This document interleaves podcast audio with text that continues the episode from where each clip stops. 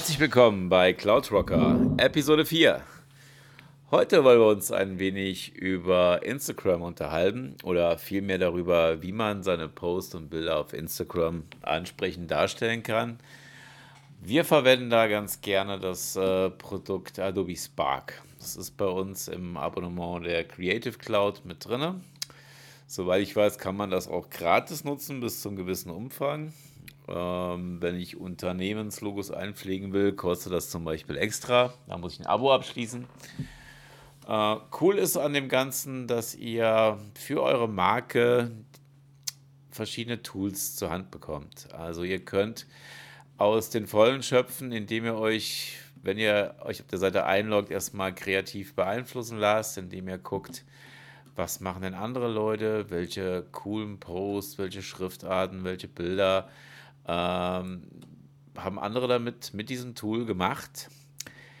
Das ist eigentlich mal eine sehr, sehr schöne Sache. Ich kann dann hingehen, kann sagen, ähm, dieses Design gefällt mir gut. Also ich gehe jetzt mal hier drauf. Ich sehe jetzt gerade von der Hochzeit äh, ein ganz nettes Design für so einen kleinen Instagram-Post. Also kann ich auch direkt, bevor ich anfange, dass ich komplett vom Start aus so einen Post neu kreiere, kann ich hingehen und kann mir diesen Post nehmen und kann diesen Post komplett bearbeiten. Also ich kriege jetzt diesen Hochzeitspost da reingeholt, habe jetzt die Möglichkeit, mir äh, von der Platte, von der Cloud, von einem freien Bilderdienst, der bei ähm, Adobe integriert ist, ähm, mir freie Bilder zu holen.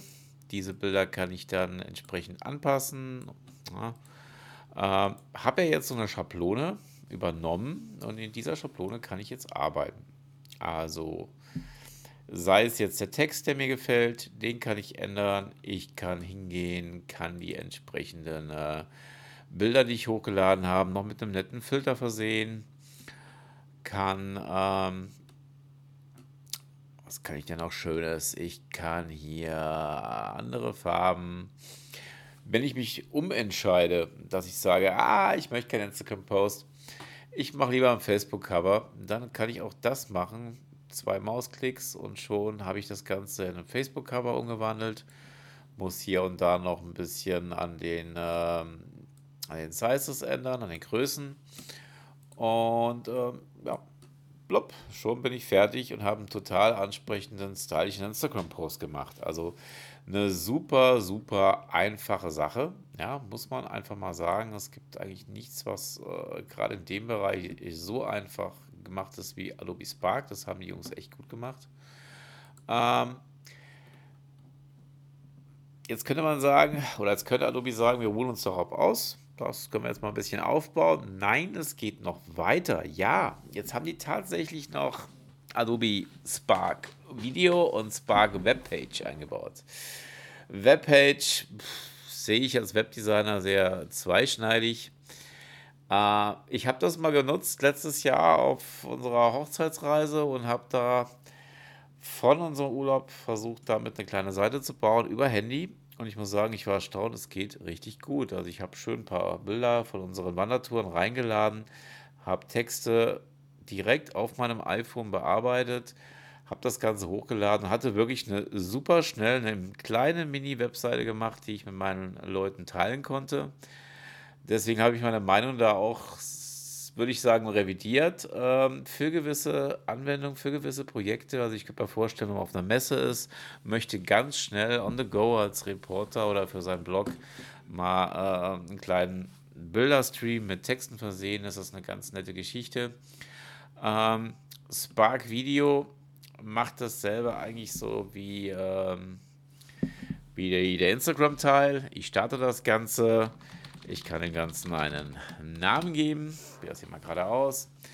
Habe dann so ein paar Vorlagen, die ich machen kann, ähm, die mich so ein bisschen ausfragen, was möchte ich denn jetzt für ein Video präsentieren.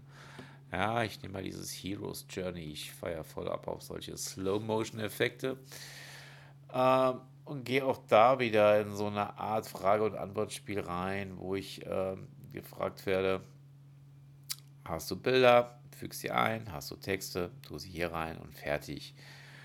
Ob das Ganze jetzt so für mich noch wie soll ich sagen, ob das Ganze jetzt in Zeiten von Adobe Rush oder anderen Videobearbeitungstools, die das total schnell machen, noch Sinn macht, wage ich jetzt mal zu bezweifeln. Es macht vielleicht Sinn, wenn ich eine kleine Instagram-Story mit dem Videotool machen möchte.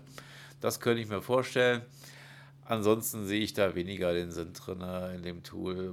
Aber vielleicht weiß jemand mehr, vielleicht benutzt jemand sehr stark Adobe Spark Video. Dann äh, wäre ich ganz froh, wenn er mir das Ganze mal ein bisschen erklären könnte, was er damit macht, was er damit tut. Ja? Jo, das war jetzt mal so im Schnelldurchgang meine Tour durch die Adobe Spark Produkte. Ja. Benutzt sie mal, pimpt euren Instagram-Stream damit auf und ich bin gespannt, was ich für Ergebnisse damit auf Instagram von euch zu sehen bekomme. Ich sag dann mal bis bald, euer Arndt.